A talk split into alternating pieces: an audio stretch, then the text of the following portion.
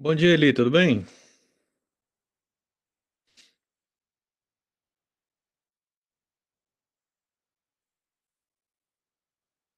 Opa, tudo bem? Tudo bem, graças a Deus. meu- Tava, tava mudo aqui. Vocês, vão- vocês têm interesse de participar do culto hoje? Ah, sim. ah, eu, eu vou ter que dar uma olhada com a Ricardo agora, porque ela tem um teste amanhã Uhum. e ela estava estudando e acho ela não conseguiu dormir bem à noite, então não sei se ela vai estudar mais tarde. Mas Ok. ah, deixa eu dar uma confirmada com ela daqui a pouco. Bom dia a todos. Bom dia. Bom dia. Confirma com ela e dá um retorno, porque tem quatro vagas. Ah, tá joia, tá joia. Tá bom. Tá bom? Ah, re- reserva uma para mim, por favor, por enquanto. Beleza. Tá bom? Eu dormir agora, você acredita? Não dormi à noite. É o dia que perde o sono, é um, um problema, né? Um problema. Bom dia, irmãos. Bom dia. Vamos chegando aí, pessoal.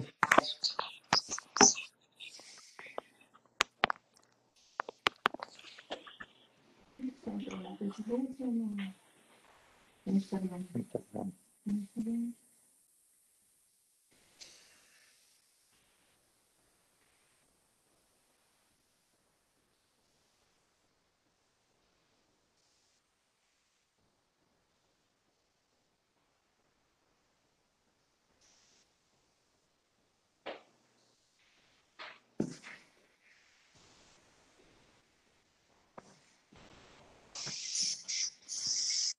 dia. Bom dia.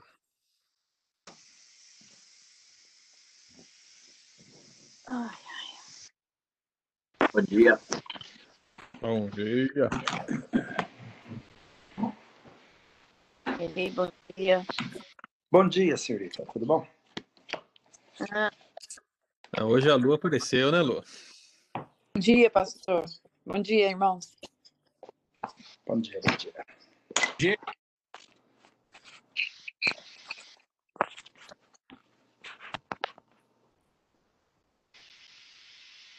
A lua apareceu? A lua não. Eu estava aqui semana passada, mas minha conexão caiu. Não é isso que ele falou. Ele falou que a sua. Você nunca liga a sua câmera. Ah, é eu estou fazendo comida. Ah, bom. Eu também, né? Mas nem por isso. Para mim é difícil, porque eu tô, fico fazendo comida, mexendo aqui, mexendo ali. E vou ouvindo. Esse horário, né? Irmãos, a, intenção é sempre começar 11 horas, mas eu dependo da sala anterior. Se a, sala anterior não fecha, eu não consigo abrir a minha, né? Então, é, a partir das 11, os irmãos podem tentar conectar. Como o pastor Pedro tem andado muito empolgado, então tem sido difícil, né? Então eu chego lá na sala dele, eu entro lá, faltando cinco minutos para as 11, e fico lá cutucando ele, falando, pastor, olha o horário, olha o horário, olha o horário, olha o horário. Aí depois de 15 minutos ele termina. Então, assim, vocês me ajudem aí. é, se vocês tentarem entrar e não abrir, é por causa disso, tá? Toda vez que não tiver aula, eu vou avisar os irmãos, vou mandar mensagem, como tenho feito, né? Aviso sempre. Mas eu tenho essa limitação, eu dependo que a sala anterior feche, que nós temos duas contas. Só que essas duas contas, elas trabalham é, virtualmente com uma dependendo da outra. Então, você não consegue fazer duas reuniões simultâneas na conta. Então, uma conta tem a minha sala, é a sala do pastor Pedro, e a outra conta tem a sala do Jeff e das crianças. Então, a gente tem essa, essa dificuldade, mas, independentemente, nós estamos aí. Ô, Dulce, quanto que é aqueles ovos, hein? Que, 4 dólares? Aí, ó, seu microfone tá fechado, não te ouvi. Sorry. É 4 dólares. É, pois é, Dulce, olha só. Eu tava pensando que você tava dando, sabe? Não, não, não, eu sei. Senhor está perguntando isso por causa do primeiro dia que eu levei para o senhor? Não, eu não estava vendendo mesmo. Ah, bom. Porque depois não, eu vi não, lá não, não. tava te pagando, eu falei assim, não, tem que pagar a Dulce então. é. Não, não. Aquele primeiro dia eu levei para algumas pessoas, mas eu dei mesmo. Agora que eu comecei a vender. Mas eu tenho interesse, entendeu? Então, próxima leva que você tiver aí, você pode trazer para mim interesse. Aquele dia foi propaganda. Aquele, aquele ovo. Amostra esse grátis? É, tipo- é. Aquele tipo de ovo, no mercado, ele custa 7. É verdade. Verdade. Mas, na verdade, a gente cobra 4 porque a gente tem mais do que o consumo e pelo menos ajuda a gente a comprar umas verduras, que a gente dá é, cenoura e folhas para ela todos os dias, né? Só É, para só para manter o custo. Não, mas aí você pode colocar aí meu nome na lista. E aí o pessoal acerta com você na hora que pega, né? Hoje eu tenho só seis dúzias, mas já está tudo vendido. Então, É só você me manda um recadinho, ó, hoje tem, eu vou levar para você, que aí eu, tá eu bom. levo, eu- eu levo o Tá, dinheiro para fica você. marcado para eu levar no próximo domingo, porque a gente tem 15 ovos todos os dias. Hum, Nossa, Então, que benção. A gente tem 5 a 6 dúzias para vender por semana, né? Mas o de hoje já está vendido, tá bom? No próximo domingo eu levo para a senhora. E essas galinhas não, não, não entram em greve de vez em quando, não? É, entra, pior que entra. mas como a gente, por isso que a gente tem 22 galinhas, mas a gente tem só 15, 16 ovos por dia. Hum. Irmãos, então vamos sair da galinha vamos Vamos. voar. e vamos voar aqui para o texto bíblico, né? Eu queria convidar os amados a abrir a palavra de Deus em Mateus, capítulo 13. Mateus, capítulo 13.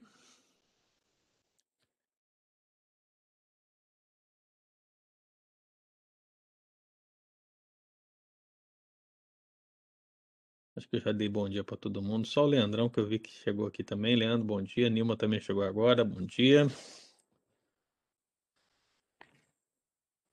Mateus capítulo 13, irmãos. Nós vamos ler alguns versículos, mas basicamente o texto da meditação de hoje está inserido dentro da parábola do joio.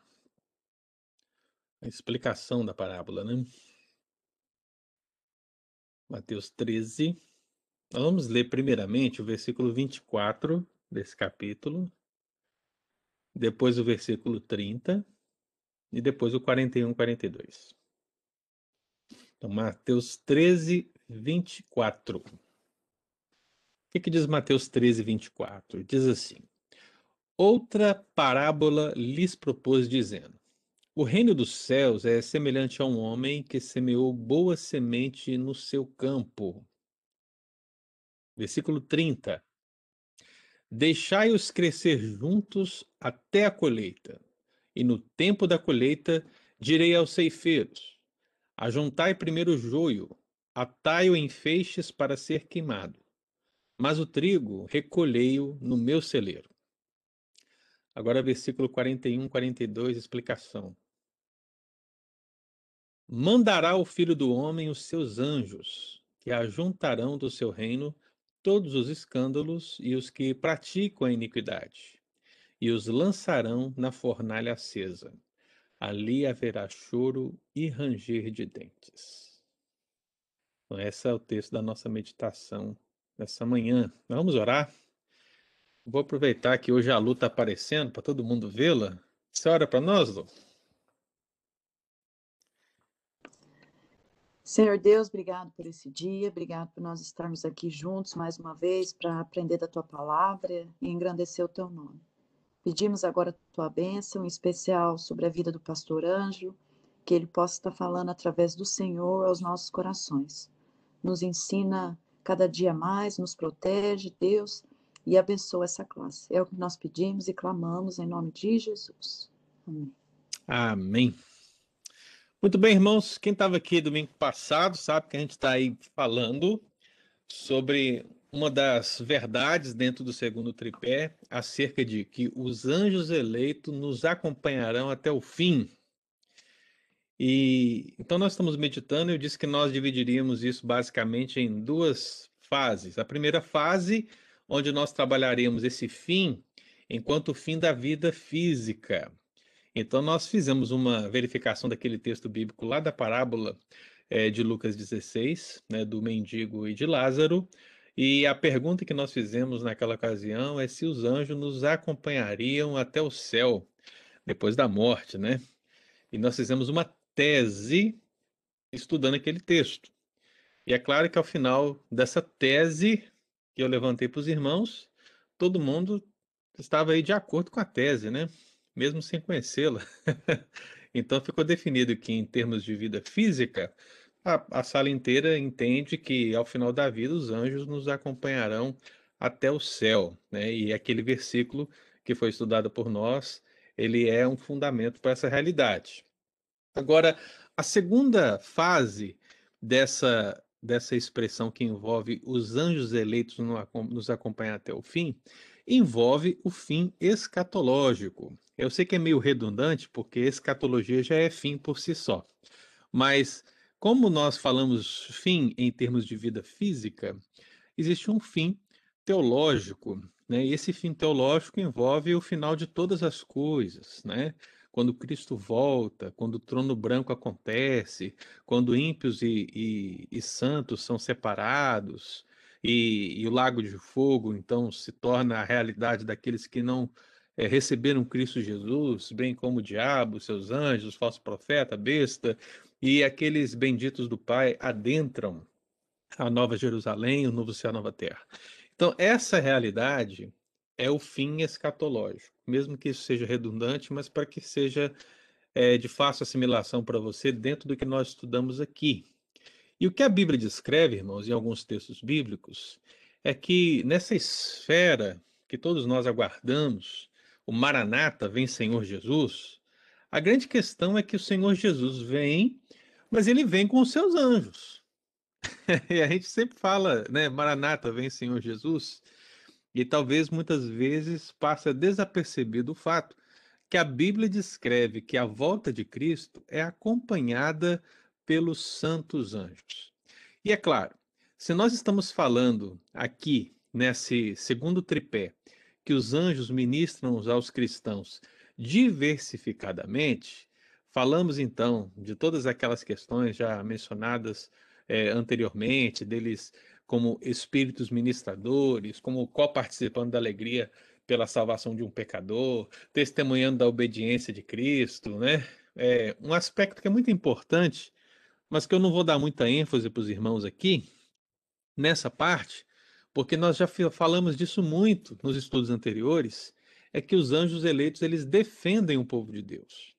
Mas esse aspecto da defesa do povo de Deus foi tão estudado por nós nos outros textos que eu acho que não tem nenhuma necessidade de eu falar disso, porque isso já está bem embasado para nós. Mas é um dos aspectos também dessa ministração dos anjos. E agora estamos falando deles nos acompanhando até o fim, enquanto vida física, e precisamos também pensar que eles acompanham-nos no fim enquanto o fim de todas as coisas e o início de um novo céu, de uma nova terra. Então, os anjos, irmãos, eles estão lá. Eles estão lá no fim, nesse momento em que Cristo volta, o Maranata, e naturalmente, quando a gente pensa nessa volta de Cristo e acompanhado dos anjos, algumas coisas acontecem nesse ínter. E basicamente são três aspectos que têm que ser analisados. Eu acho que hoje vai dar tempo de olhar um aspecto apenas. Né? E qual é o aspecto?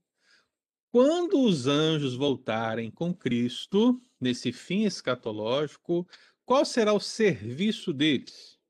O que eles realizarão? É o que nós estamos estudando.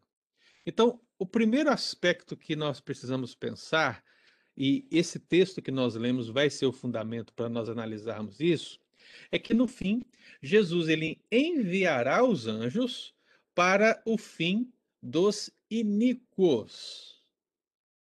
Esse é um primeiro passo a ser analisado por nós. Quando Jesus volta com os seus anjos, os anjos eles não são meros espectadores da volta de Cristo, né? Mas eles estão, estarão também trabalhando. Eles estarão servindo o Senhor, e naturalmente esse serviço envolve o fim, é, enquanto escatologia. E nesse fim, meu querido, uma das primeiras obras, eu não vou falar assim o que vem primeiro, o que vem segundo, o que vem terceiro, que isso é irrelevante, mas uma coisa que vai acontecer definitivamente é que o, os anjos estarão envolvidos no fim dos iníquos. Aí você vai perguntar assim para mim, pastor, mas o senhor não está falando dos anjos eleitos servindo a igreja? Mas é que está o X, irmão. Considerando a parábola do joio e do trigo, não há como nós separarmos o joio do trigo dentro dessa análise. Afinal de contas, o iníquo, nesse sentido, ele está crescendo ao lado do eleito, do santo. Quando lemos a parábola do joio e do trigo, isso está muito é, claro na nossa mente.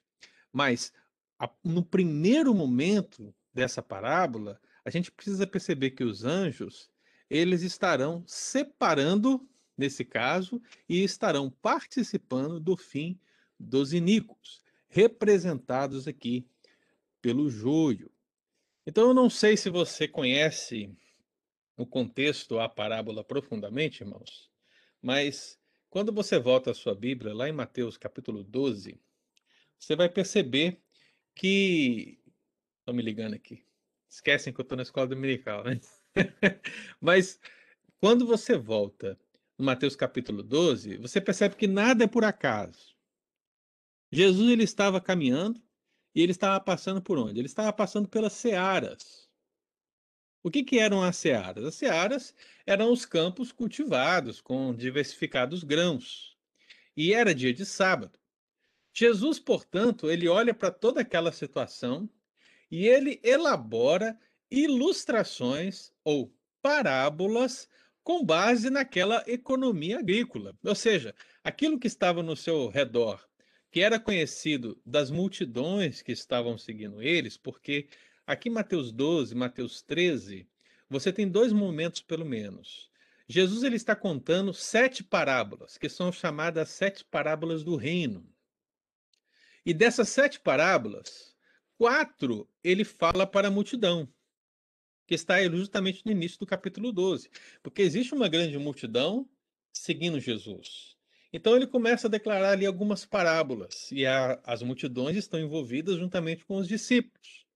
Mas depois, Jesus ele despede as multidões e ele vai para casa, possivelmente a casa de Pedro em Cafarnaum, e ali na casa de Pedro, possivelmente, juntamente com os discípulos, num círculo mais fechado, ele conta mais três parábolas e ainda dá explicação de duas delas. Então você percebe que nesse contexto de Mateus 12 e Mateus 13, Jesus ele está se usando dessa economia agrícola, está se usando de comparações, está se usando de parábolas para ensinar aos discípulos e também à multidão naquela primeira parte aspectos referentes ao reino de Deus. Isso, meu irmão, é o pano de fundo daquilo que está sendo dito aqui, né? E, e, e fica talvez mais fácil para nós entender a parábola do joio e do trigo. Eu não sei se é mais fácil, né? Mas assim, fica mais compreensível porque Jesus explicou a parábola, né? Eu acho que ninguém vai discordar da interpretação de Jesus. Você pode discordar da minha, pode discordar do pastor Pedro, pode discordar aí dos teólogos em geral, mas a grande questão é que o próprio Cristo interpretou a parábola do joio e do trigo. E é interessante, porque é uma interpretação é, alegórica. O que, é uma alegoria? Né? É uma metáfora, é um símbolo. Então, tudo aquilo que está na parábola, o joio, o trigo, os ceifeiros, ele vai dando nome, como diz o, o jargão popular, né? ele vai dando nome aos bois. Né? Então ele vai dizer claramente que o joio são os filhos do maligno. É isso que ele diz. Enquanto o trigo são aqueles que foram salvos por ele, os filhos de Deus. Então ele coloca essa realidade. E aí, meu amado irmão, está posto aqui na parábola para nós que, considerando essa realidade, aí eu acho que a gente precisa entrar aqui um pouco nessa questão da economia agrícola para entender, mas eu vou tentar explicar para os irmãos basicamente como é. Dá uma olhadinha aqui, ó, eu vou compartilhar com você a minha tela. Você vai dar uma olhada aqui. Ó. Deixa eu ver onde está. Ah, não, não, é aqui.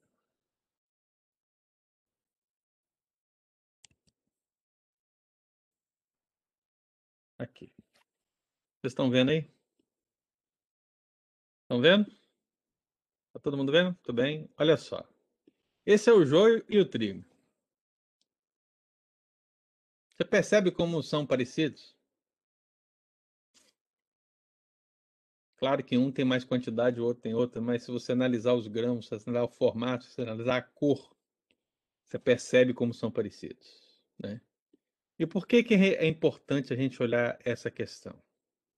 Porque no contexto da parábola, irmão, né, a, a, palavra, a palavra de Deus diz que foi semeada uma boa semente, né, e essa boa semente não é a palavra de Deus. A palavra de Deus é na parábola anterior, que é a parábola do semeador. Lá, a semente é a palavra de Deus. Aqui, a semente somos nós, é a igreja. Nós somos a boa semente plantada. E o que acontece? Acontece que, no contexto da parábola, no símbolo da parábola, na comparação que a parábola faz, a, o, os trabalhadores vão dormir e vem um inimigo e ele semeia uma má semente. E claro, essa má semente ela vai ser uma erva daninha e como essa semente é muito parecida com a semente anterior, não se percebe esse fato até que ambas começam a crescer e quando começa a crescer, nota-se que existe ali joio e trigo. Então os trabalhadores, eles chegam perto do seu senhor e falam: "Olha, tem joio no meio do trigo. Vamos arrancar?" E o que, que o, Senhor da Terra diz? Ele diz não. Né? É interessante que essa resposta não é uma resposta. A pergunta que foi feita, ela foi feita de uma maneira que exigiria uma resposta positiva. Tipo assim, temos ervas daninhas no campo, o senhor quer que tire? Se espera o quê? A resposta sim, mas a resposta foi não. E por que não? Porque a erva daninha, ela cresceu de tal maneira que ela estava tão entrelaçada com o trigo que era impossível discernir o que era um e o que era outro. Então era necessário esperar que crescessem mais, para que as diferenças ficassem mais evidentes e assim pudesse ser feita a separação. E aí eu trago um contexto cultural para os irmãos, para os irmãos entenderem. Como é que era feito o plantio na época dos israelitas, né, nos tempos bíblicos? é diferente de hoje, totalmente. Porque hoje, se você, eu, eu não, não sou agricultor, né? Mas já tive na roça, já tive envolvido. Então, para você plantar hoje, basicamente o processo é: você tem que cuidar da terra primeiro para depois mandar semente. Esse é o processo. Então, primeiro você cuida da terra e depois você joga a semente. Mas no contexto bíblico era diferente. Primeiro eles jogavam a semente. Então, olha só que interessante, se jogava a semente, né? Não havia uma, uma preocupação com a terra, e nesse contexto, havia naquela época um, um, um entendimento de que se alguém quisesse prejudicar outra pessoa, né, bastaria fazer a mesma coisa, mas jogando uma semente ruim. Então, a a palavra que aparece para joio na sua Bíblia está né, traduzida como joio, né? mas a, a, a, palavra que aparece aí é a palavra. Deixa eu achar aqui a palavra. Cadê a palavra, gente? Isso, zizânio, que seria a mesma coisa que cisânia, né? Que é o chamado joio barbudo. E o que, que o joio barbudo é? O joio barbudo ele é tanto uma semente que se assemelha à semente do trigo. Então imagine o seguinte: eles foram lá e julgaram a semente do trigo. E aí à noite veio o inimigo e julgou a semente, a má semente, que é muito parecida com a semente é, boa, mas com um diferencial.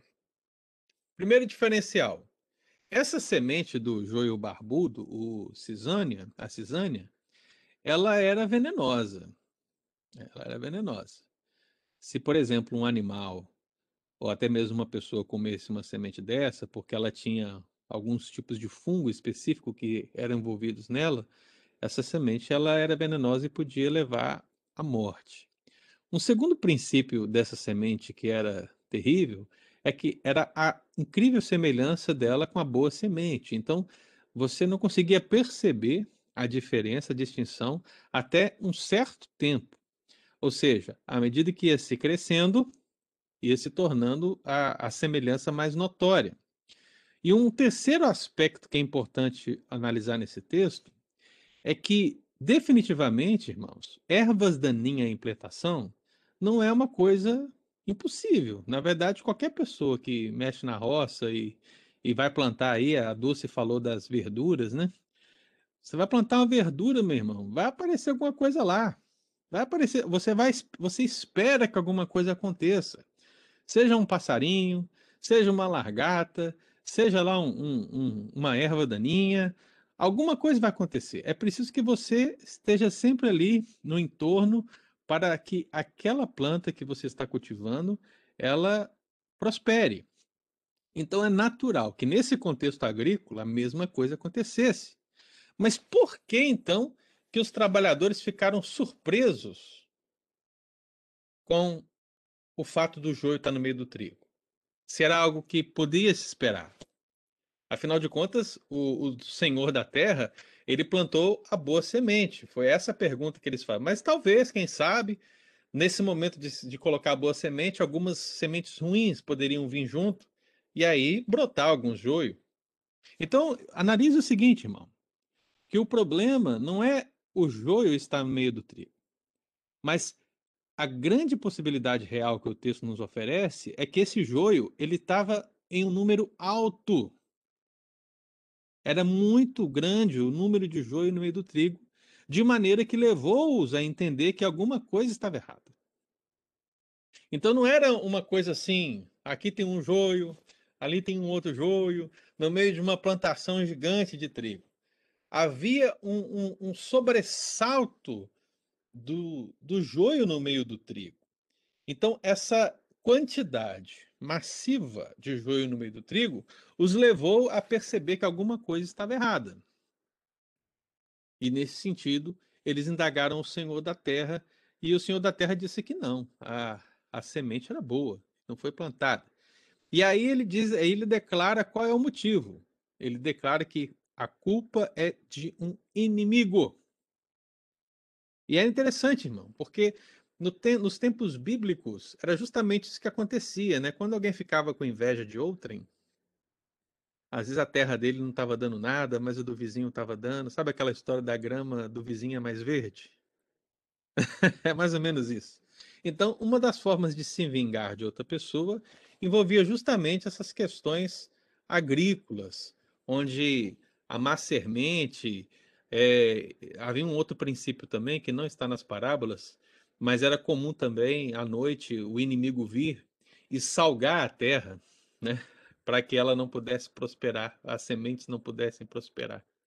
Então tudo isso para trazer um, alguma vingança. Cristo utilizou do fato da má semente aqui na parábola.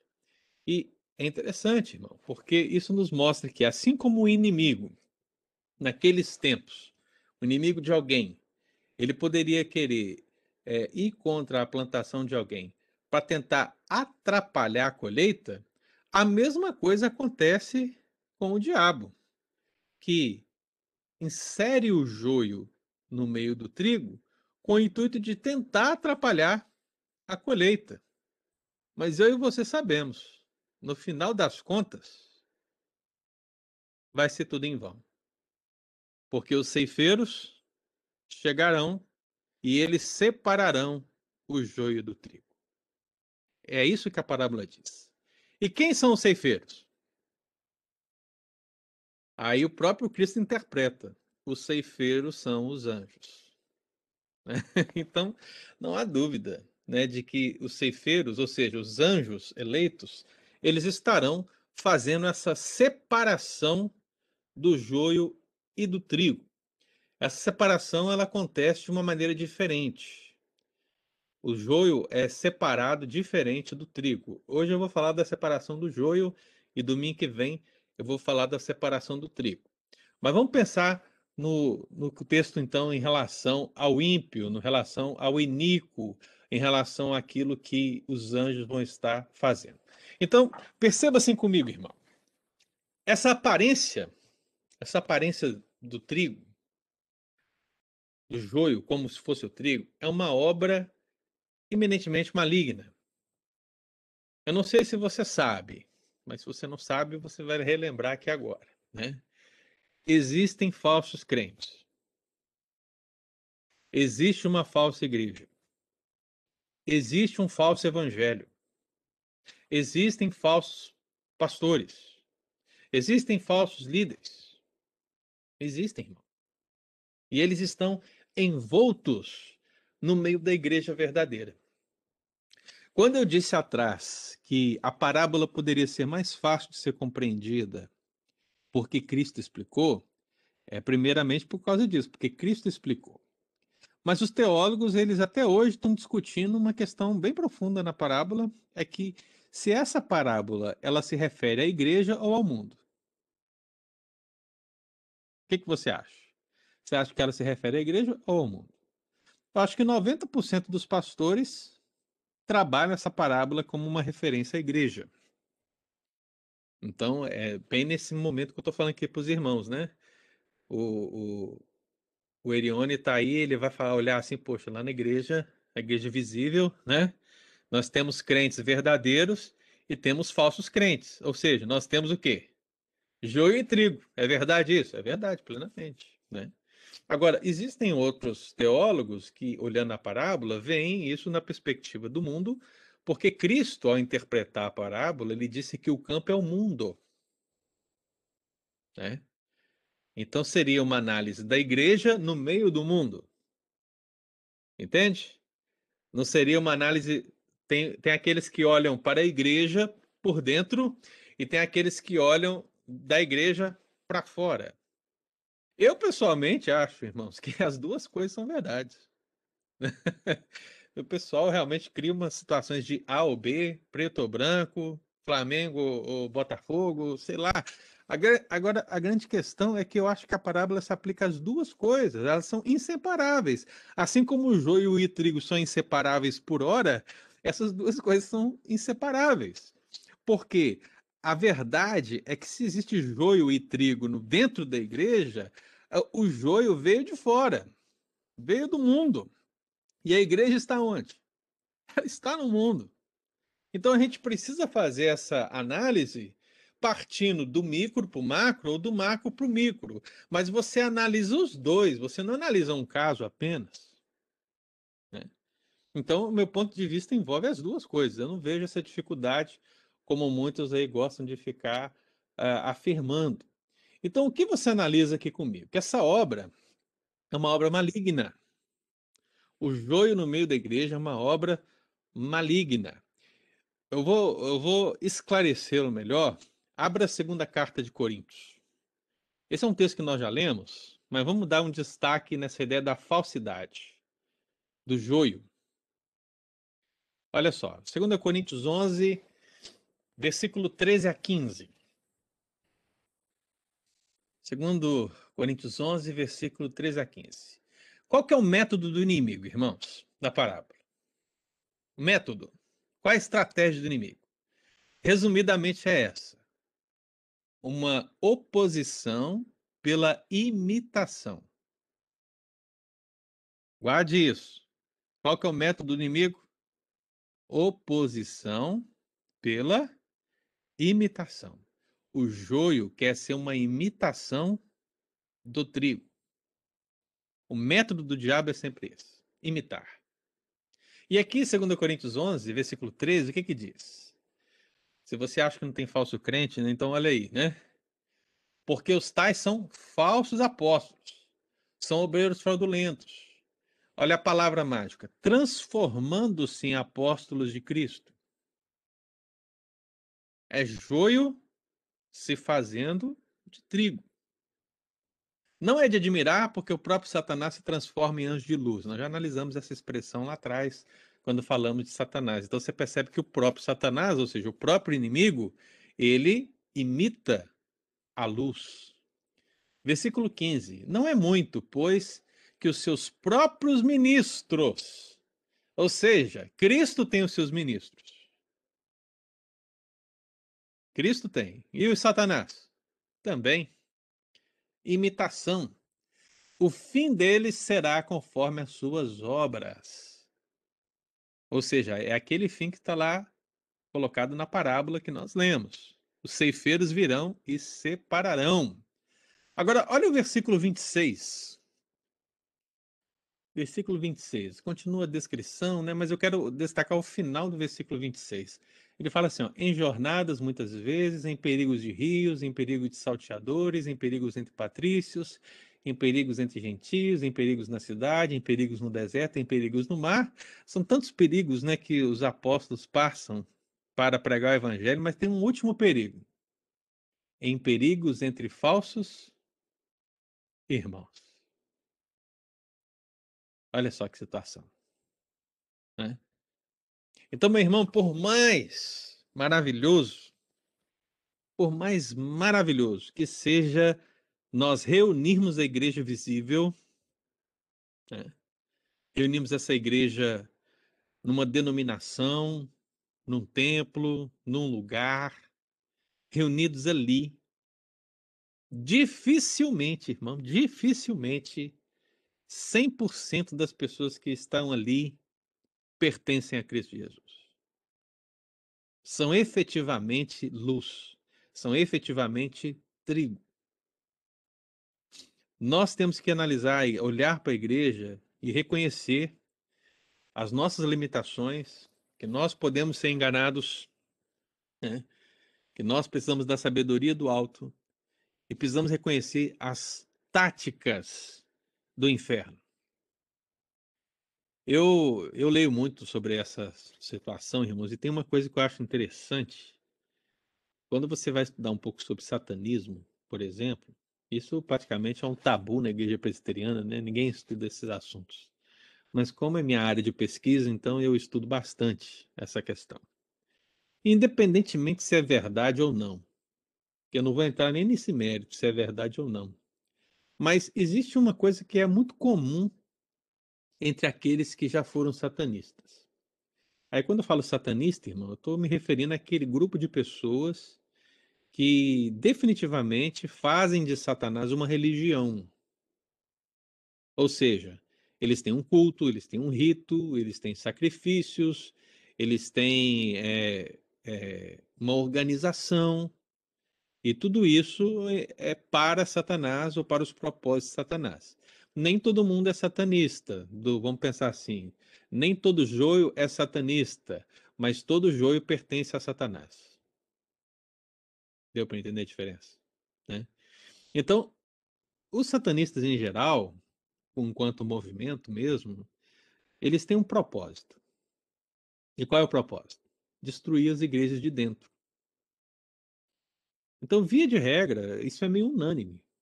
Satanista, em geral, de verdade, tem o propósito de destruir a igreja de dentro. Então, o que, que eles fazem? Eles entram na igreja, se tornam membros da igreja. Né? E procuram, dentro da igreja, levar a divisão, a discórdia, a separação, a destruição da igreja e tal.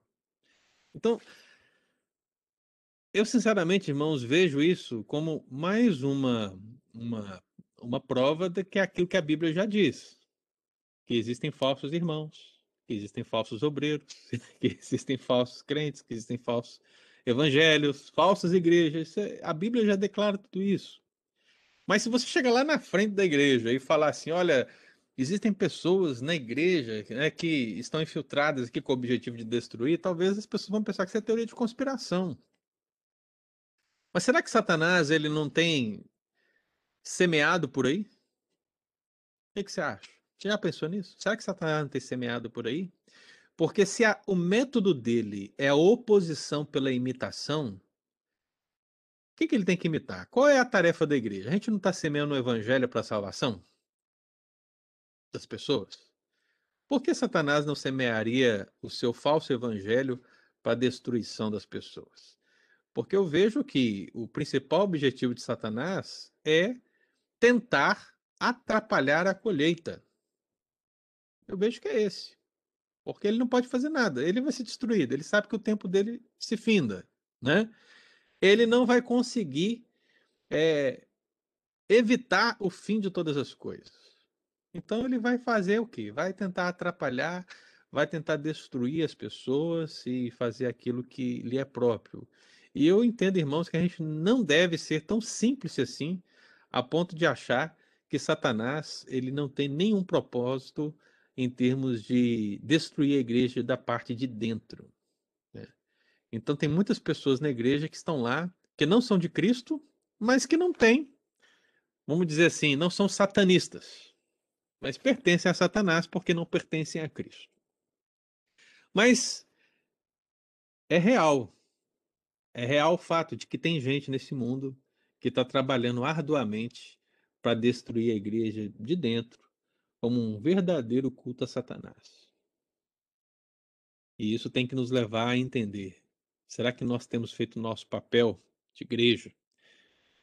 Porque eles estão trabalhando muito e nós também deveríamos estar trabalhando, irmãos. Né? Então, fechando parênteses aqui, a partir de 2 Coríntios 11, você percebe essa realidade, irmão. Então, o joio e o trigo vão crescer juntos. Estevão, ele vai olhar assim e falar assim: meu Deus, né? Ele vai olhar para a igreja e vai falar assim: que a igreja é igreja visível, mas é possível que tenha pessoas aqui que não pertencem a Cristo. E se você não pertence a Cristo, você pertence a quem, irmão? Você pertence ao inimigo, você é joio. Tá ali, ó, tá crescendo junto. E você não vai conseguir julgar isso. Nós somos limitados, irmão. Eu sei que a Bíblia fala, pelo fruto os conhecereis. É nessa hora que o conselho exerce a disciplina. Porque é possível que o conselho da igreja ele consiga ter provas, provas de uma pessoa ser um joio porque naturalmente os frutos vão poder revelar isso de uma maneira ou de outra. Então, o, o estágio final da disciplina na igreja protestante é, vamos dizer assim, em termos bem mais fáceis de compreensão, é a expulsão. Né? A pessoa deixa de ser membro da igreja porque ela foi considerada publicana, ela foi considerada uma pessoa rebelde, ela não quer é, aceitar, ela não quer se arrepender, ela não quer aceitar a repreensão. Então, por isso, o conselho é disciplina no sentido final, né? Mas a, os frutos mostraram. Mas e aquela pessoa que é gente boa? E aquela pessoa que ajuda todo mundo? Aquela pessoa que dá o dízimo, que prega, que fala muito bem, que aconselha, né? Que fez coisas boas por você, que te manipulou direitinho e você não percebe que ela pertence ao diabo. Será que isso é impossível? Não, não é impossível, porque o texto bíblico diz isso. Né? Então, quando o apóstolo Paulo ele cita essas questões é, de Satanás se transformar em anjo de luz, meu irmão, lembre-se, isso se estende aos seus filhos, aos filhos do maligno. Da mesma maneira, eles se transformam em luz. E aí, nesse sentido, trazendo essa aplicação para nós, é, esses filhos do maligno, meu irmão, ele, na maior parte das vezes serão imperceptíveis para nós, aos nossos olhos. Porque eles enganam, assim como o pai. Né? Então, como saber, né? Não há como saber. Então, cresçam juntos. Cresçam juntos. E os anjos, portanto, serão os responsáveis por isso. Eles serão os ceifeiros. Né? E aí, o que, que a Bíblia diz acerca desse ceifar que os anjos vão fazer. A primeira coisa que o texto bíblico fala é que os anjos ajuntarão todos os escândalos. É claro, irmão, escândalo não é uma coisa que você consegue ceifar, né? É, o que o texto bíblico quer dizer aqui, e eu traduzi esse texto do original, né? A ideia é tudo o que causa escândalo. E aí, esse tudo que causa escândalo na Bíblia, ele pode tanto ser uma referência a coisas como a pessoas. Né? Mas basicamente o texto está falando de pessoas, porque o joio e o trigo são símbolos de pessoas, de grupo de pessoas. Então, o que o texto bíblico está falando é que os anjos virão, e aí vem o termo ajuntar. Ajuntar. Esse termo ajuntar não é só ajuntar assim, como é que fala, né? Para si, mas significa juntar para levar. Né? O Iraci não está aí hoje, né? Mas quando o Iraci lá está mexendo no landscape, o que, que ele faz, né? Está lá cortando a grama, ele vai pegar os galhos. Então o que, que ele faz? Ele junta, vai juntando, vai juntando os galhos, vai juntando a grama e o que, que ele faz? Ele junta para levar. Para levar aonde? Ao lugar de despejo. Então, essa é a ideia.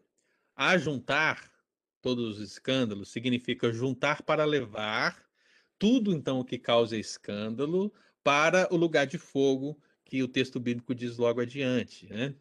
É interessante que a palavra escândalo, você vê, irmão, né? mas a palavra escândalo ela tem origem é, na ideia de uma armadilha. Uma ideia de armadilha, de uma cilada. Então, essencialmente, todo escândalo é uma armadilha. Todo escândalo. Seja para a pessoa que fez o escândalo, que caiu nessa armadilha, ou seja a pessoa que, a partir do escândalo, deixa de seguir a Cristo, por exemplo. Imagine, por exemplo, um, uma situação. Eu li num livro, por exemplo, é muito comum esse tipo de, de roteiro. Né? Não sei se é verdade ou se é mentira, mas vai ficar como uma parábola, tá, irmãos? vai ficar como uma parábola. Então, a pessoa disse o quê? Que um satanista entrou na igreja, é uma satanista, uma mulher, e essa mulher, ela entrou com o objetivo de destruir o pastor, né? Então ela entrou e tal, fez todo aquele processo de engano, tal, tal, foi aconselhar com o pastor e contou várias histórias, o processo foi, foi, foi, foi, até que ela conseguiu fazer o pastor adulterar. É claro, irmãos, eu não vou entrar no mérito aqui, é culpa dele, é culpa do diabo, é uma parábola. é uma parábola. Mas o fato é que isso aconteceu, né? E esse escândalo ou seja, o escândalo que foi a queda do pastor, que era muito querido da comunidade, era um homem cheio do poder de Deus, aquela coisa toda, isso fez com que outras pessoas se desviassem do caminho. Então foi uma armadilha para ele e uma armadilha para os outros, que, por causa do escândalo, abandonaram a fé. É interessante que na Bíblia a palavra escândalo tem essa conotação, né? porque, a grosso modo, é justamente isso. O crente mais maduro, ele olha para o escândalo, ele sofre com o escândalo, ele vê que triste, mas ele não apostata da sua fé por causa do escândalo. Ele sabe que os escândalos virão. Ele sabe que os escândalos acontecerão. Ele sabe que é inevitável. Ele sabe disso. Ele pode sofrer, mas ele não abandona o caminho por causa disso. Você entende isso, irmão? Né? Então, é o que poderia acontecer com qualquer um de nós. De repente, você tem em máxima consideração alguém, um crente, uma mulher, um homem e tal, e você vê essa pessoa cair de uma maneira tão terrível que isso vai te fazer sofrer. Mas isso não vai abalar a sua fé. Porque você não cai na armadilha mas você sofre. Porque é alguém que você ama, é alguém que você estava perto, é alguém que você estava convivendo e você nunca imaginou aquilo. E a gente, muitas vezes, por não entender essa realidade que existe na igreja, ou seja, que a igreja visível não é a igreja invisível. A igreja, lembre-se disso, irmão, a igreja visível não é a igreja invisível. A igreja invisível ela está lá dentro da igreja visível, é verdade. Mas não é toda ela. Então, se a gente tivesse esse entendimento, a gente sofreria menos na igreja, né? Eu sei que muitas vezes os sofrimentos que nós temos na igreja, irmãos, não é, não se trata de joio e trigo, apenas os nossos pecados, lutando contra nós mesmos, né? Às vezes um irmão pisa no nosso calo, porque o irmão é pecador, como eu e você. Não quer dizer que ele é do mal, não quer dizer que ele é joio, ok? É, isso só nos mostra como nós não temos a capacidade de saber quem é joio e quem é trigo. Então pode ser que os problemas que temos na igreja podem ser de ordem de pecado que tenazmente nos assedia, ou pode ser verdadeiramente porque nós é, temos pais diferentes, somos filhos de pessoas diferentes e por isso que nós não conseguimos ter comunhão, né? Então fica a reflexão para os amados irmãos nesse sentido. Então os anjos eles já juntarão todos os escândalos, é o que o texto bíblico diz. Depois diz que os anjos ajuntarão os que praticam iniquidade. O que, que é iniquidade, irmão? A palavra iniquidade, a palavra grega, é a palavra anomia. O que, que é anomia? A palavra a é aquela ideia de negação. Até no português, se você botar a palavra a antes, significa uma negação, ok? É, por exemplo, a pessoa é uma pessoa abnegada, né? Olha, ela ela está negando a si mesma em prol de outra pessoa é, é o sentido. Então, há é a ideia de negação. E a palavra anomia é a palavra que é traduzida para lei. Para lei. Então, anomia significa o quê? Uma transgressão da lei, uma negação da lei, o não cumprimento da lei, o desprezar a lei. O iníquo, o ímpio em geral, né? O que, que ele é? Ele é essa pessoa que tem a aversão ao princípio de Deus, à norma de Deus. Então, aquela pessoa que vai contra, aquela pessoa que, que não concorda, que transgride, que não compra, que se desvia, que despreza, essa pessoa, ela está dando todas as diretivas de que ela é uma pessoa iníqua, que ela pratica a iniquidade. E o que a Bíblia diz é que os ceifeiros virão e ajuntarão os que praticam essa iniquidade. Então, esse é um segundo aspecto que a parábola coloca para nós. Pastor. Sim. Tem uma pergunta. Sim, faça. A gente poderia falar que essas pessoas, esse iníquo, são os que não têm o fruto do Espírito? Seria evidência? É óbvio, evidentemente, né?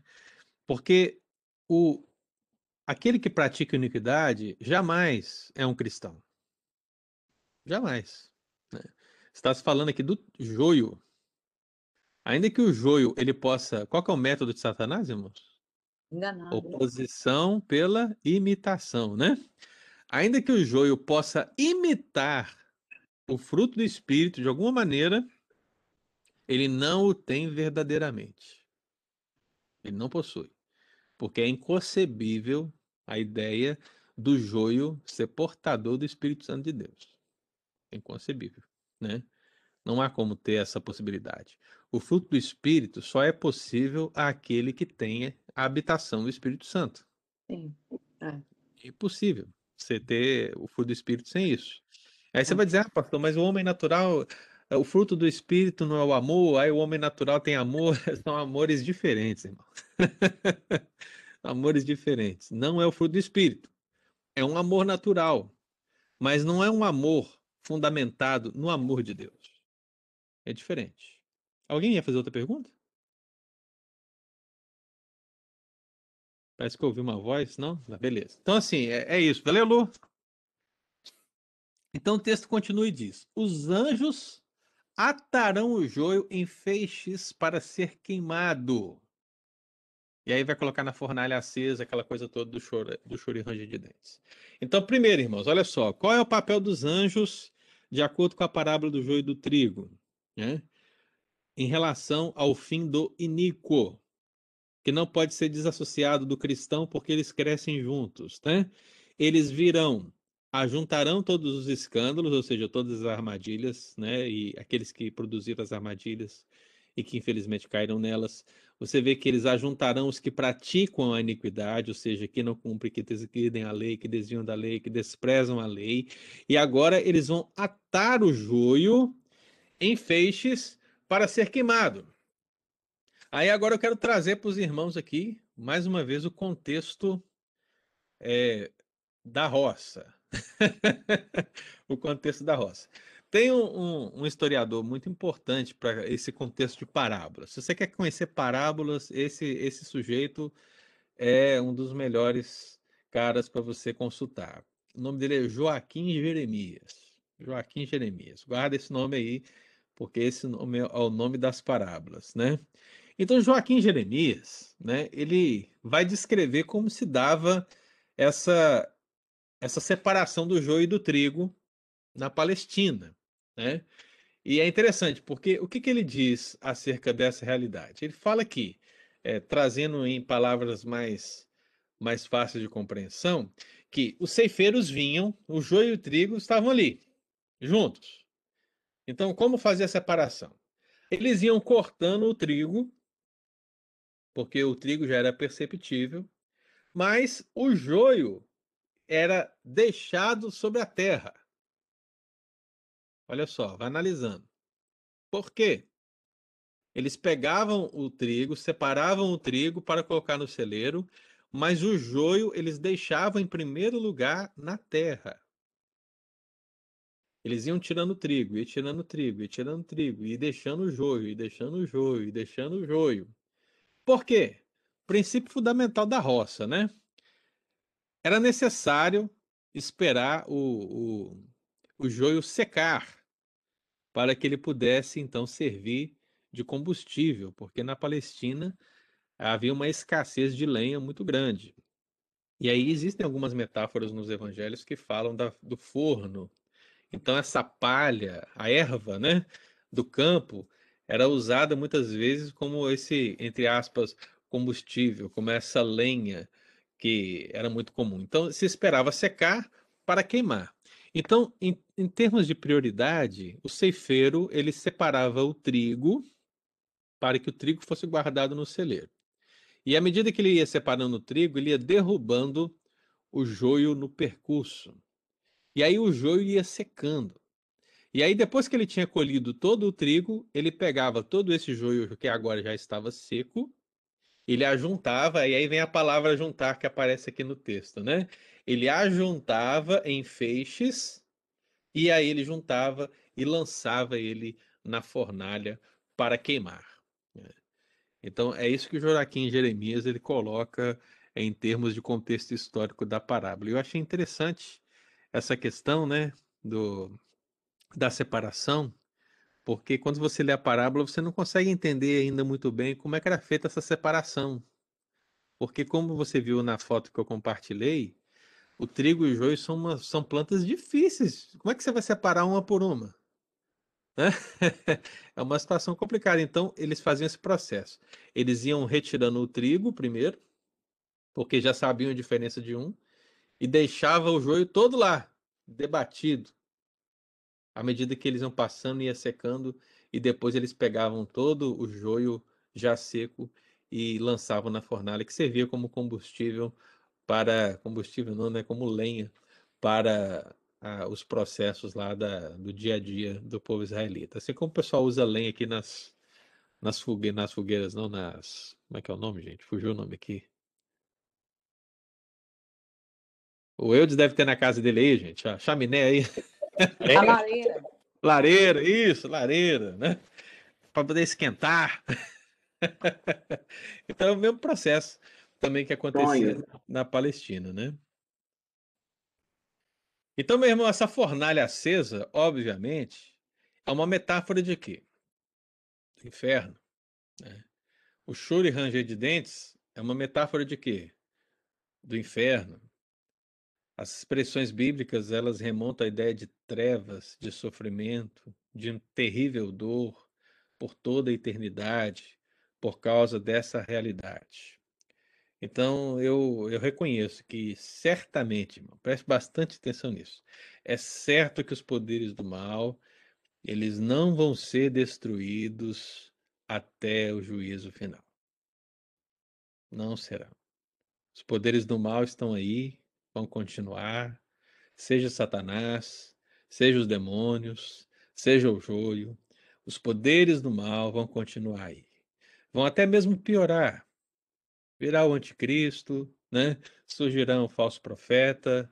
Então, essas coisas vão só piorar, eles estarão aí, e eles só serão plenamente destruídos, no sentido de ser remassados nessa fornalha no fim. Então, é o que a Bíblia ensina. E aí você guarda essa expressão no seu coração. Eles farão tudo, tudo para resistir o reino de Deus. Mas em última instância, todos os esforços satânicos, todos os esforços do inimigo que veio semear aquela semente ruim no campo, tudo isso não adiantará, porque o trigo será colhido. Os ceifeiros separarão o trigo e levarão o trigo para o celeiro celestial. Amém, irmão? serão frustrados os planos do diabo. Né? E é isso que eu entendo que a parábola ela oferece para nós. Né? Amém, isso mesmo, minha filha. Né? Então veja só, irmão, que interessante. Os anjos nos acompanharão até o fim. Fim da vida física, já analisamos. Fim agora escatológico Primeiro passo desse fim escatológico, onde os anjos atuam? Eles atuam como ceifeiros. Portanto, nesse sentido, eles atuam no fim dos iníquos, dos ímpios, do joio. Essa parábola mostrou essa realidade para nós. No próximo domingo, nós vamos ver agora a continuidade e vamos ver que os anjos atuam no fim do trigo. Né? E aí nós vamos continuar a interpretação aqui dessa passagem em nome de Jesus. Perguntas? Deu para entender que ficou todo mundo hoje com a mão no queixo, pensando, analisando. Eu fui claro, não fui claro? Comenta aí, irmão, me ajuda a entender se eu conseguir passar a mensagem para você. Pastor. Sim. Ah, só uma observação. A, a, a interpretação do Jeremias aí parece que ela fica um pouquinho fora do que diz o verso 30, porque o verso 30 diz: ah, Deixai-os crescer, não, deixai-os, pois, crescer juntos até a safra. No tempo da colheita, direi aos ceifeiros: Primeiro ajuntai o joio e amarrai-o em feixes para ser queimado, mas o trigo recolhei no meu celeiro. Uhum. É, eu tive então, a mesma percepção ele deu uma, uma, uma, uma interpretação contrária, porque ele disse que o, o trigo era colhido primeiro e o joio ficava. Só que uhum. aqui está dizendo que a prioridade foi para ajuntar o joio primeiro.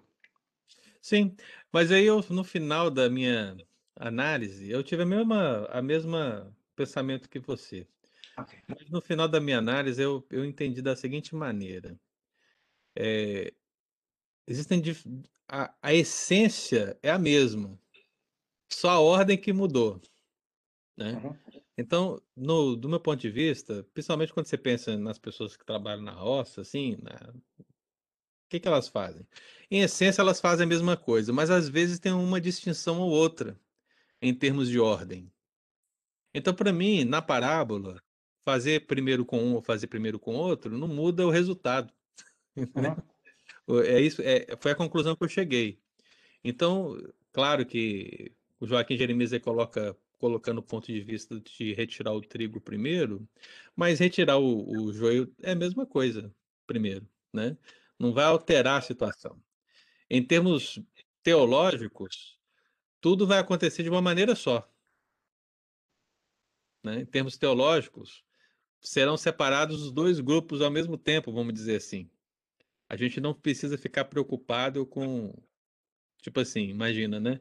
O joio vai esperar os anjos reunir todo, o, o trigo vai esperar os anjos reunir todo o joio primeiro, aí depois eles vão vir reunir o trigo. Não é assim que vai acontecer. A parábola só quer demonstrar para nós que haverá uma separação. Né? Agora, na ordem da parábola, o que vem primeiro, o que vem segundo, não, não é algo assim relevante para o resultado final. Deu para entender ali? Sim, sim, claro. Compreendeu? Mas aí eu tive a mesma percepção que você quando eu, eu li o Joaquim Jeremias, mas eu cheguei a essa conclusão, que ele colocou um ponto de vista, mas que poderia ser feito diferente por outra pessoa.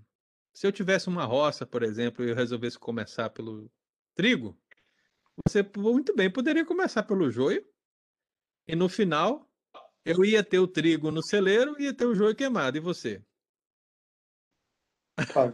Mas ah, o, o verso 39 e o 40 também diz Sim. a mesma coisa, né? É. Concordando com o versículo anterior, né? Uhum, correto. Uhum. Sim, mas eu não vejo assim uma. É, como se fosse uma contradição.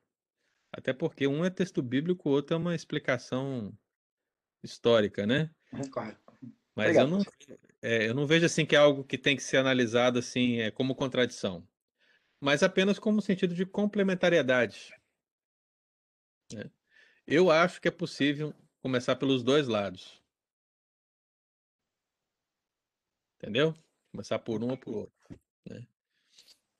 Mais alguém? Quer comentar? Cadê a Dulce? Dulce sumiu, hein? Quem falou? Eu disse. Eu disse. Diga Eudes. Desculpa, eu, eu, eu, não entendi bem. Você citou Joaquim Jeremias, aí você disse O Homem das Parábolas. É um livro ou é uma, é uma, uma, uma referência a ele? Não, o Homem das Parábolas foi uma, um título que eu dei para ele, né? Ah, tá. Tá Mas o livro dele é As Parábolas de Jesus. As Parábolas de Jesus, tá bom. Obrigado. O livro é da editora Paulus, né? que é uma tá editora tá católica, inclusive.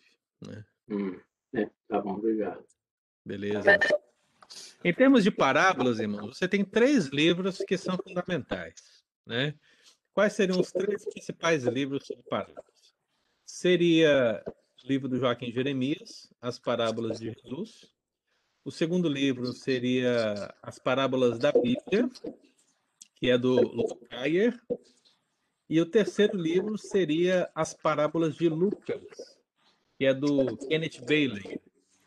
É, esse livro da, das parábolas de Lucas é principalmente por causa daquelas parábolas que envolvem o filho pródigo, né, é, que envolvem o meu rico e o Lázaro.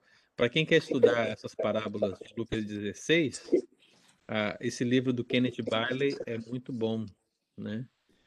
E esse livro do Locaia também é muito bom. E o Joaquim Jeremias é um dos exponenciais em termos de parábola, né? Então são três livros que se você tiver aí na sua biblioteca para consultar sempre, para entender as parábolas, ele oferece os detalhes, os panos de fundo, os contextos históricos.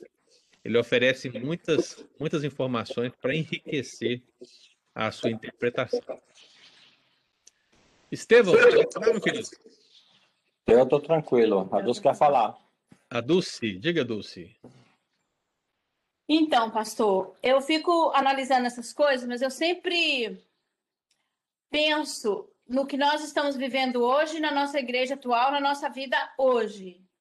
Sim. Então, como o joio cresceu muito e como aí eu sempre lembro e, e tudo que já, já foi falado, eu sempre lembro de que quase toda a pregação do pastor Pedro ele fala isso. Eu não estou falando para todos. Eu estou falando para mais ou menos assim, eu estou falando para a minoria. Isso, de um modo geral, ele diz isso. Uhum. Isso é uma coisa que me machuca muito. Uhum. Ah, de saber dessa realidade, né? É, da gente viver isso, né? Uhum. Sim. Saber que aqui, onde nós estamos, na igreja, do seu lado, e, e nos faz pensar, porque muitas pessoas ouvem isso e dizem assim: como assim? Como assim? Não estão falando, não estão falando para mim. Uhum. Tá falando só para alguns. Sim. Então você analisando o joio e o trigo, eu sofro muito com essa realidade. Uhum. De você ver a igreja 200, 300 pessoas e saber que a maioria é joio. Então, quando você compara isso com a igreja, é, é frustrante, eu acho. É, imagina para o pastor como é que é isso, né? Olhar para essa realidade e quando você. Eu li um livro agora recente que fala sobre. Os irmãos já devem ter lido, talvez, é Os Heróis da Fé, é, de Orlando Boyer, né? E livros como esse que mostram assim a, essas dificuldades que, que principalmente os pregadores têm em relação à igreja. Porque a gente prega a palavra de Deus, né? A gente sabendo desses contextos. É como Deus falando para Jeremias: vai lá e prega e saiba que ninguém vai te ouvir. Aí você vai pensar: poxa, é frustrante. Se você pensar assim humanamente falando, é. Mas quando a gente pensa assim, não, Deus tem um propósito. Deus tem um propósito de alcançar um grupo de pessoas. Então, esse grupo pode estar aqui, esse grupo pode estar ali, me ouvindo na internet, ele pode estar lá, na, naquela casa. Então, eu tenho que pregar e resistir, enquanto crescem juntos o joio e o trigo, resistir essa realidade até que chegue o tempo do fim e os ceifeiros vêm para separar o joio do trigo. Mas é uma verdade. O próprio Deus fechou o entendimento, né? Os olhos, os ouvidos, para que eles não entendam. É, esse fechar o entendimento, inclusive, é uma manutenção, porque o coração do homem em si já é fechado, né? Uhum. Por causa do pecado. Nós só podemos ver porque ele abriu os nossos olhos para ver. Né? Pensa em Lídia. O exemplo de o exemplo de Lídia é justamente isso. Abriu Deus o coração de Lídia, os olhos de Lídia, né, a percepção de Lídia, para que ela entendesse as coisas que Paulo dizia. Ou seja, qualquer homem, naturalmente, ele já está sem o entendimento. Mas quando Cristo vem, quando o Espírito Santo vem até nós e habita, ele abre o nosso entendimento.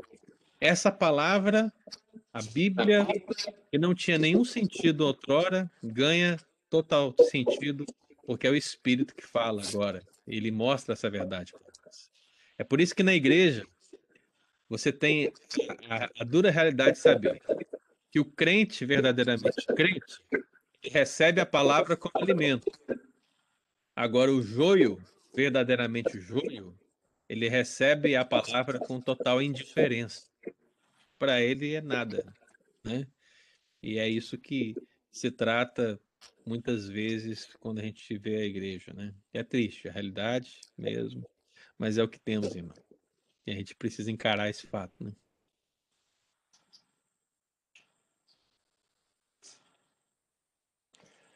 Só uma observação Sim. é que uh, eu, pelo menos eu vejo assim, eu creio que muitas pessoas que estão na igreja, eles ah, não necessariamente que eles sejam. Ah, é, ele, eu poderia até dizer que eles são joios agora, mas na realidade, muitos deles, é, eles ainda converterão.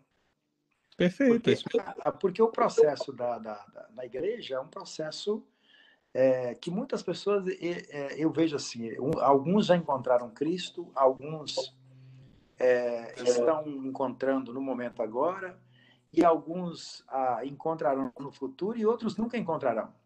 Sim. Agora, dentro desses aí, desses todos, eu creio que há aqueles que foram mandados pelo diabo com um propósito. É. E eles, nesse propósito, eles vão crer em coisas que é, têm um propósito de danificar a igreja, de, de atrapalhar a igreja. Outros vão ser os que Paulo falou, né, conforme você leu aí no, em Coríntios. Uhum. É, eles trazem uma mensagem falsa é, então, eu acho que essa mensagem falsa aí, é, é, é, ela tem o propósito de fazer o papel do, do, do, do joio, né?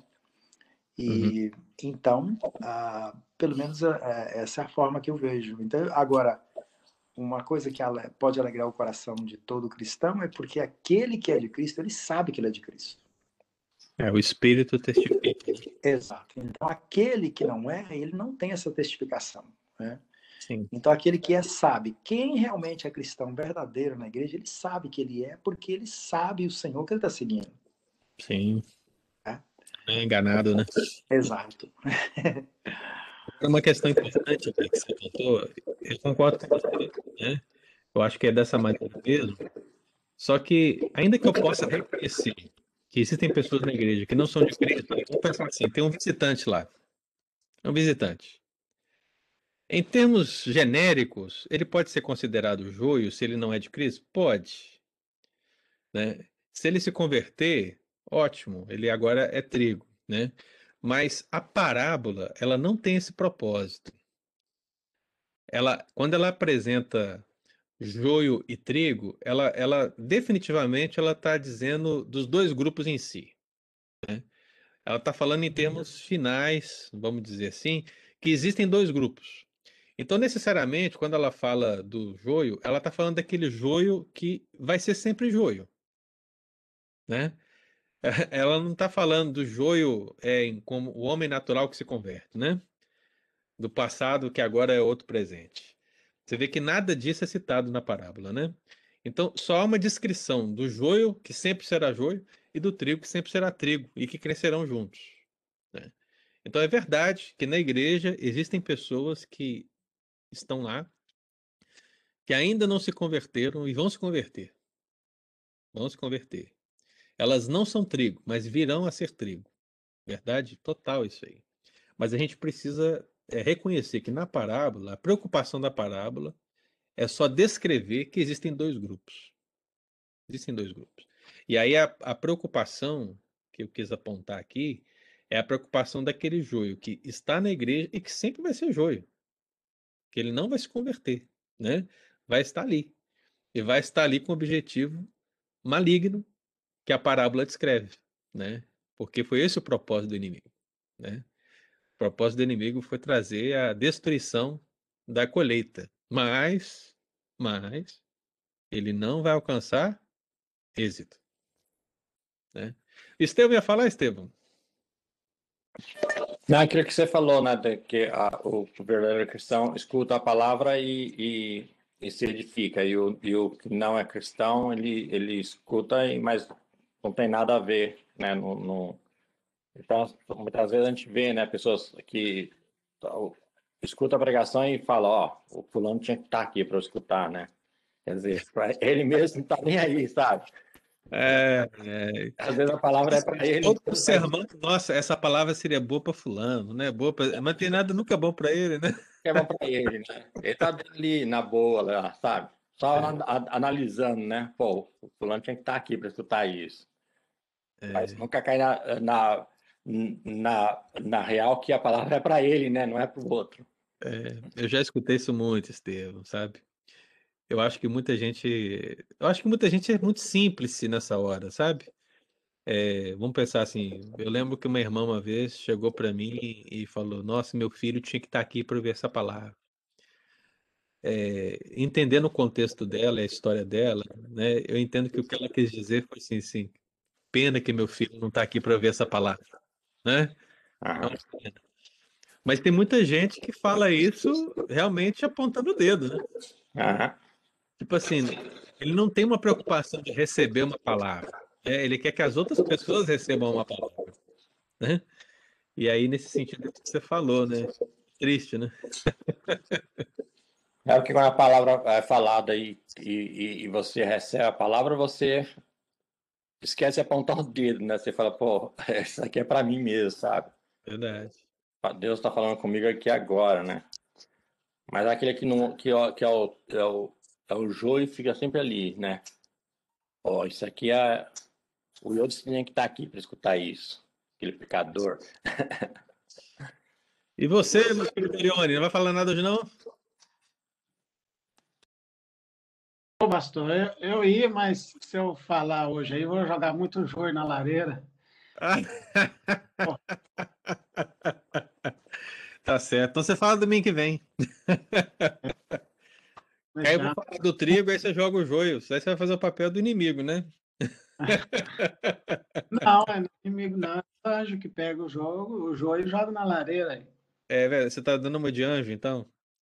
Não, não, é só ver assim, a é questão da gente olhar em outra perspectiva, né? Olhando também é, geneticamente, né? O, o joio é aquele que tem, que jamais vai ter a disposição, né? De, de crer no Evangelho, uma disposição genética também, né? Falando isso, né? Não só espiritualmente, mas é, uma característica né, genética do ser humano dele nunca poder é, ter a capacidade de compreender o Evangelho, né? E, hum, tá. e João, João 8, né, 44, quando ele fala lá com, né, com os, os mestres da lei, fala sobre descendência de Abraão e tudo, ele falou assim, ah, vocês são filhos do, do diabo, né? Ele foi né, homicida desde o princípio, né? E Uhum. uma descendência ali, né? Eles até apelaram ali com Jesus. Depois João também, em 1 João, fala assim, né? O, o, o diabo, né? O, quem é do maligno, né? O diabo, o Caim era do maligno, né? Então tem esse lado também que a gente vê, né? Quem, Foi, o que eu- foi quem disse para ele, né? Falei com ele, olha, a, a preocupação da parábola é dizer que existe um grupo que é do maligno e um grupo que é de Deus, né? mas às É vezes pensa, para para pensar assim, realmente, que, como é isso, né? A gente só fala assim, ah, é do maligno, pronto, acabou, mas vê é, né, na, na base mesmo. Mas isso aí é né, assunto mais demorado e por isso que eu nem falei nada. Tá tranquilo, meu querido. Viu? Mas eu, eu espero que no final tenha sido aí útil para os irmãos, né? O início dessa discussão, né? E a gente continua domingo que vem analisando o fim do trigo. Já vimos o fim do joio, agora vamos ver o fim do trigo, né? O que que Deus aí para falar para nós. Gente, Deus abençoe, viu? Ótimo domingo para todos. Agradeço aí a presença e domingo que vem nós estamos aqui juntos, se Deus quiser. Amém, pastor. Bem, Deus abençoe. Um ótimo dia aí, Hernando, Isilda, Leandro, Margarete, Nilma, Lu, viu? Eu, Eudes, Eli, Elione, Estevão, Dulce, fique com Deus. Amém. É. Deus abençoe. Amém.